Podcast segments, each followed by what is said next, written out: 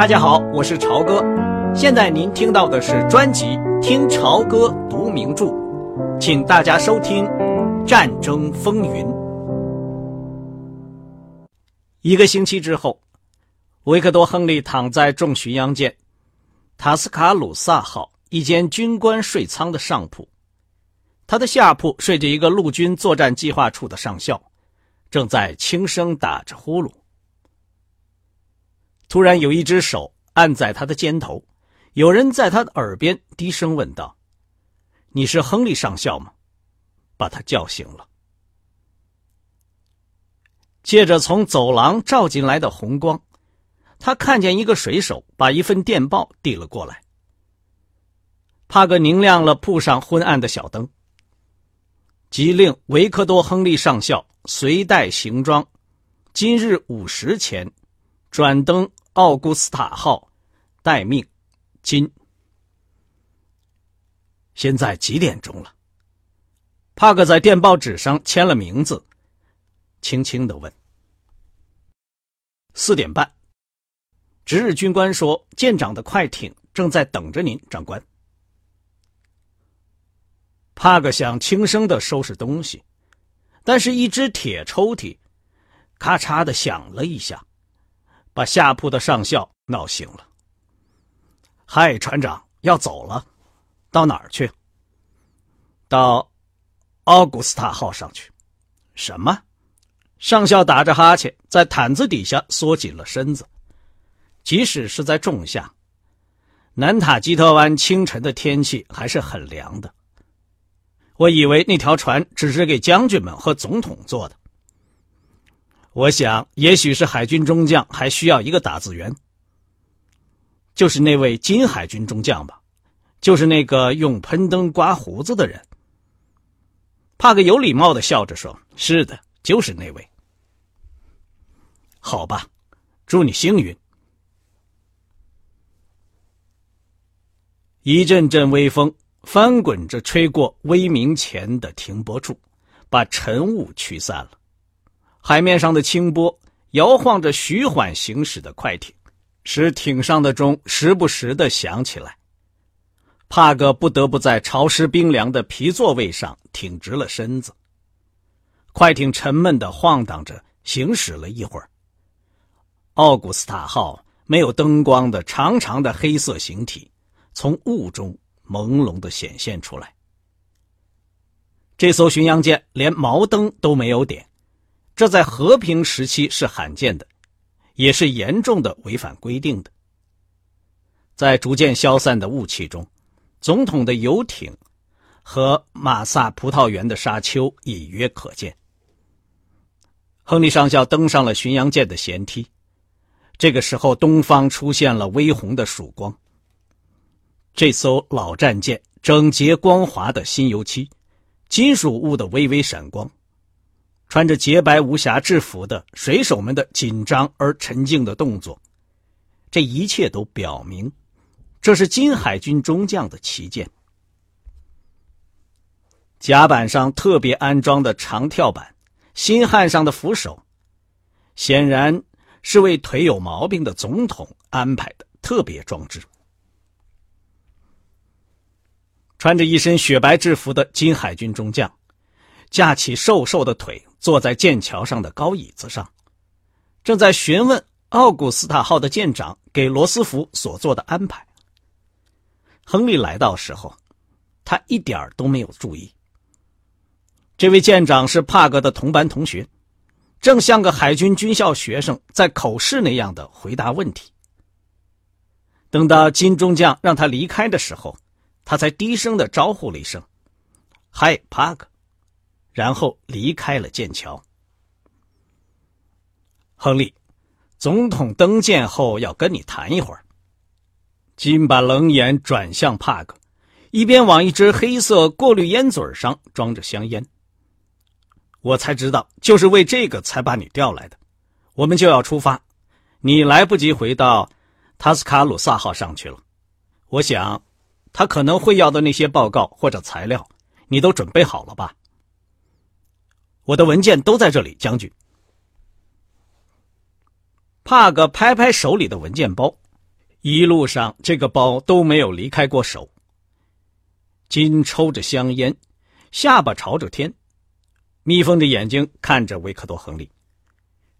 上星期我已经通知过你，总统提出来要你参加这趟演习，不过他并没有说明要你听他的命令。你是不是刚巧是罗斯福先生的远亲或者世交？都不是，将军。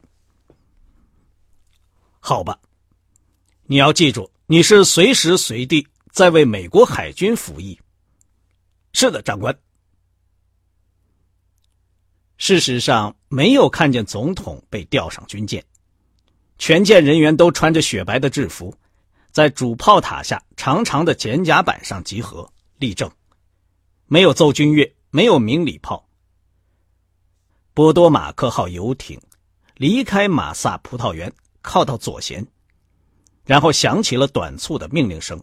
水手长的哨子尖叫着。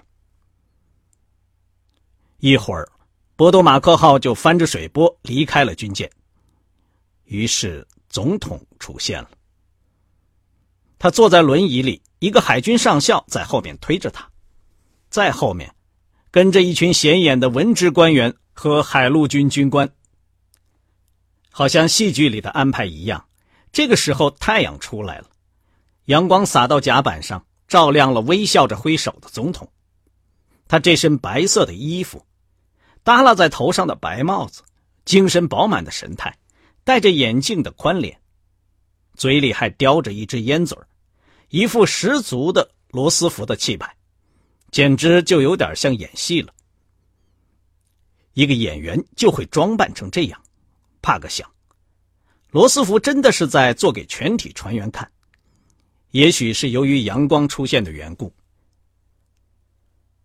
轮椅和这群随员经过前甲板，进了舰舱。两艘巡洋舰立即起锚，向着大海驶去。前面有一个驱逐舰分队护航。早晨的太阳隐没在云端，在北大西洋阴沉灰色的天气里，舰队以二十二海里的速度横过主要的航线，向着东北方向航行。维克多·亨利在主甲板上散了几个小时的步，领略了海风翻起的高高的黑色海浪和脚底下铁板轻缓的隆隆声的滋味。总统还没有叫他，这并不使他奇怪。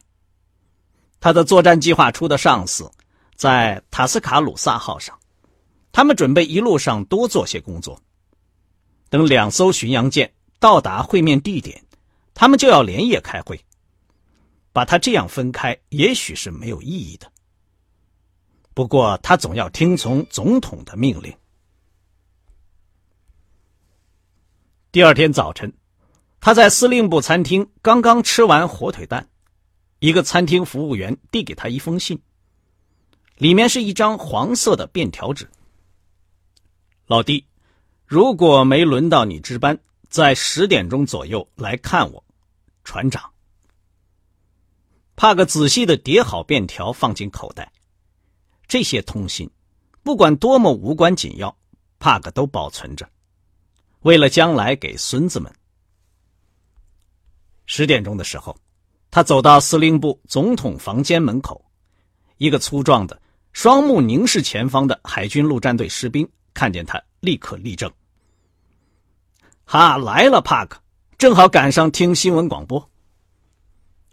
罗斯福独自在一把圈椅里坐着，面前一张铺着绿泥的桌子上放着一台袖珍收音机，正在播着广告。透过夹逼眼镜。可以看到罗斯福眼睛底下的疲劳的黑眼圈，但是他敞着衬衫领子，里面穿着一件灰色的旧运动衫，样子看起来挺自在。刮胡子的时候，他割伤了自己，宽阔的下巴上留着一个凝着血块的伤口。他的气色很好，愉快的嗅着小圆舷窗里吹进来的海风，风吹乱了他稀疏的灰发。莫斯科承认，挺进的德国人已经远远过了斯摩棱斯克。听到这里，总统悲哀的摇了摇头。然后广播员说：“罗斯福总统现在在什么地方，已经不再是个秘密。”接着又装腔作势的说：“罗斯福正乘着波多马克号游艇度假。昨天晚上八点钟，有的新闻记者看见他在游艇的后甲板上驶过鲨鱼湾运河。”罗斯福听到这里，狡猾的扫了亨利上校一眼，微笑的脸上露出了自满和聪明的神情。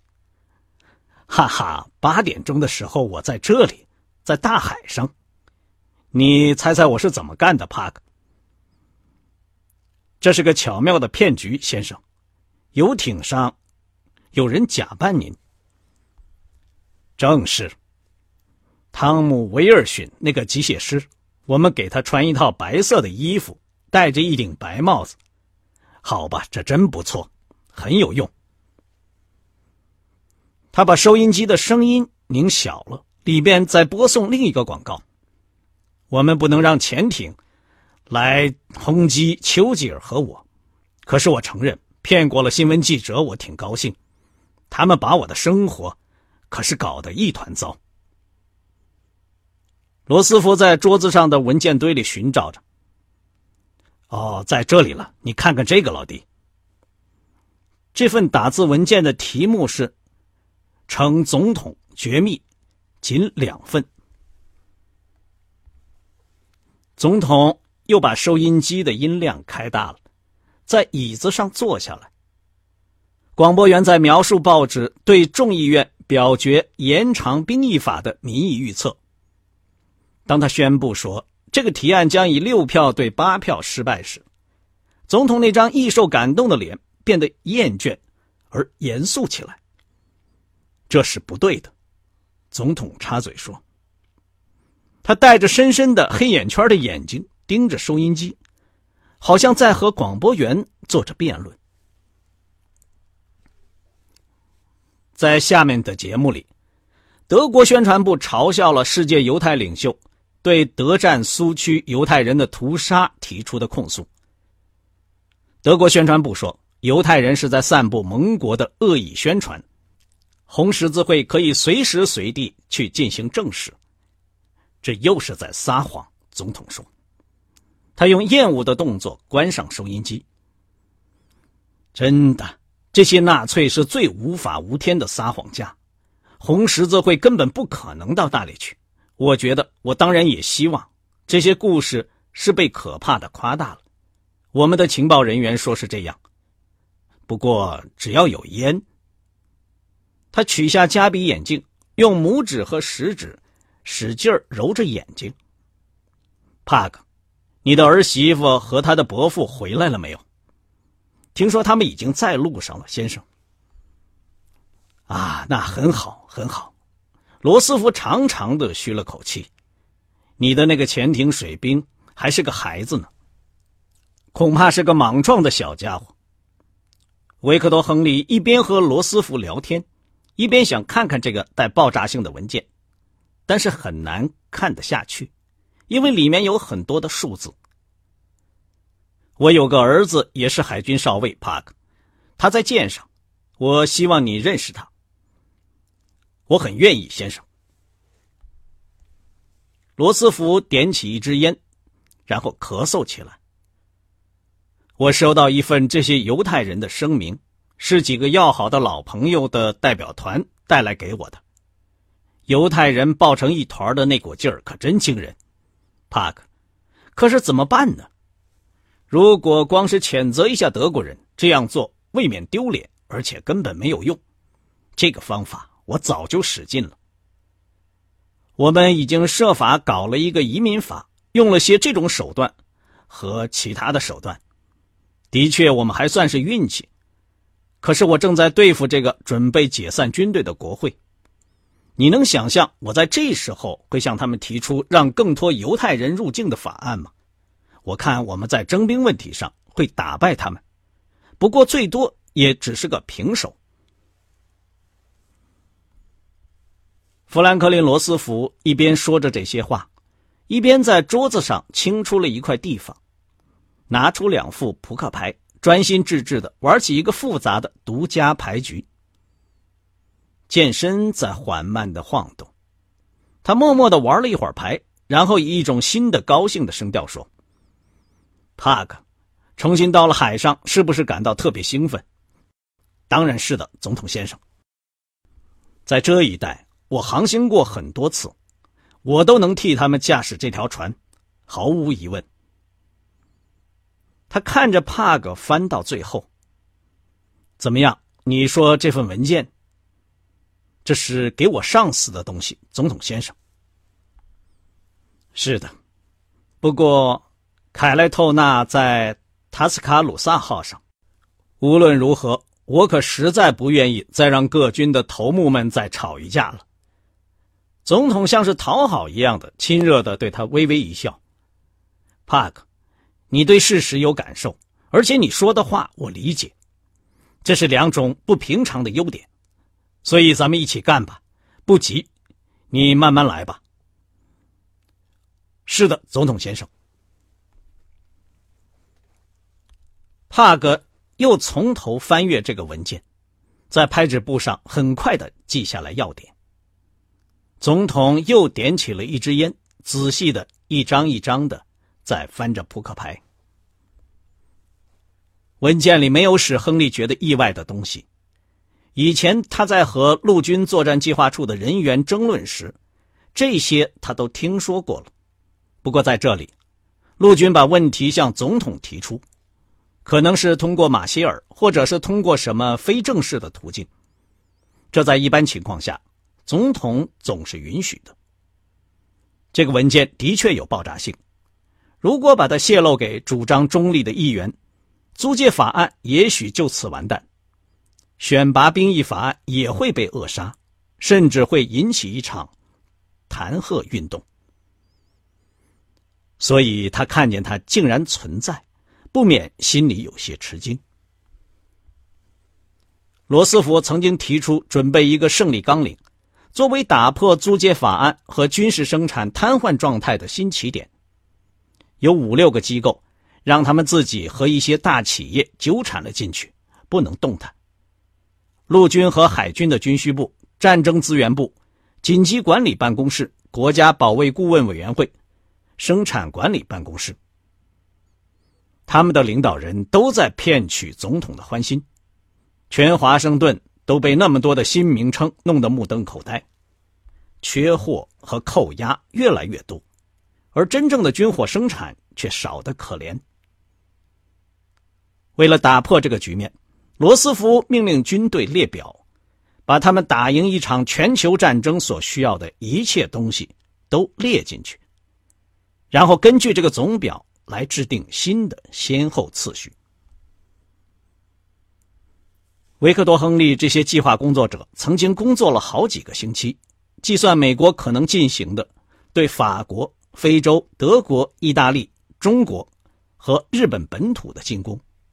对工业城市的空袭，以及和英国人甚至俄国人的联合作战，陆军和海军双方特别互不信任，对这个纲领很少通气，各自准备了一个草案，而且，当然各自要求最大可能份额的人力和工业产品。他们煞费苦心使这个胜利纲领保持机密，使文件尽量减少。现在。在维克多·亨利手里的文件，就是陆军对海军提出的要求的尖锐批评。喝点橙汁吧。一个服务员用托盘拖着一只水壶进来的时候，总统说：“你喜欢这个吗？”菲利普用新鲜的橙子挤出来的，他弄到了一些上等的橙子。谢谢先生。帕克喝着杯子里起着泡沫的橙汁。这件事需要同样长的一个文件来答复总统先生，主要是海军和陆军用的是两个不同的水晶球，这是无法避免的。陆军是一支巨大的军队，他的最终职责是保证美国的安全，这没有什么可争辩的。他们想象在俄国和英国关门以后，他们会单独和轴心国作战，所以他们要求很多。他们达到了全军九百万人这个数字，把美国的总人力减少了。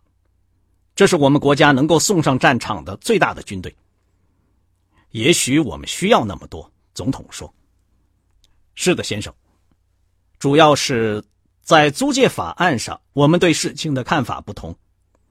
陆军说，我们要把太多的武器和机器拿出去，可能被德国人俘虏，反过来打我们。可是我们的论点是，即使苏联会很快的垮台，英国也垮台。德国人在把他们打垮之前，自己先要死掉一大堆，死掉一个德国人，就是将来有一天少一个德国人来打我们。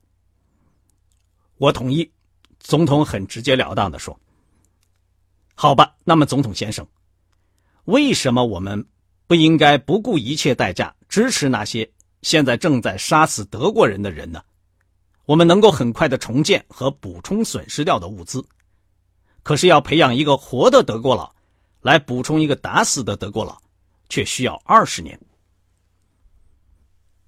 总统咧嘴笑了笑，说：“说得好。然而租借法案并不是这里争论的唯一的焦点。我注意到，海军要求我们总钢产量的相当大的份额。”总统先生，帕克把身子向前倾，胳膊撑在膝盖上。双手伸出，尽他的可能用力的说：“希特勒去年没有攻打英国，因为他不能够使世界上最强的军队在离开几英里的海岸上登陆。他有把他们渡过海去所需要的全部船只，但是他没办法使他们在对面靠岸。从海上进行攻击是个困难的战术问题，总统先生，没有比这更困难的了。”把你的人从一个地方或者两个地方送上岸很容易，但是怎么使对方的守军不把他们赶跑呢？你的人会进退两难的，但是守军却有全部的机动性，有数量上的优势和火力上的优势，他们能够集中起来把你打垮。帕克讲的时候，总统点着头，烟嘴从牙缝里挂下来，眼光锐利而专注。好吧，先生，解决的办法是使用特殊的船只，以很大的数量冲向开阔的海滩。你把一支较大的兵力送上海岸，然后不断的供应它、支援它，直到它占领了一个港口。于是你就能用你的普通运输船往里运，你的豪华游轮也可以，如果你有的话。于是入侵就能继续进行。可是这些登陆艇。你需要很多的登陆艇，先生，而且要各种不同的类型。这项分析工作是委派给我做的。我看，我们要制造大约十万艘左右，一切登陆艇包括在内。刚才您听到的是《听潮歌读名著：战争风云》，谢谢您的收听，我们下次节目再见。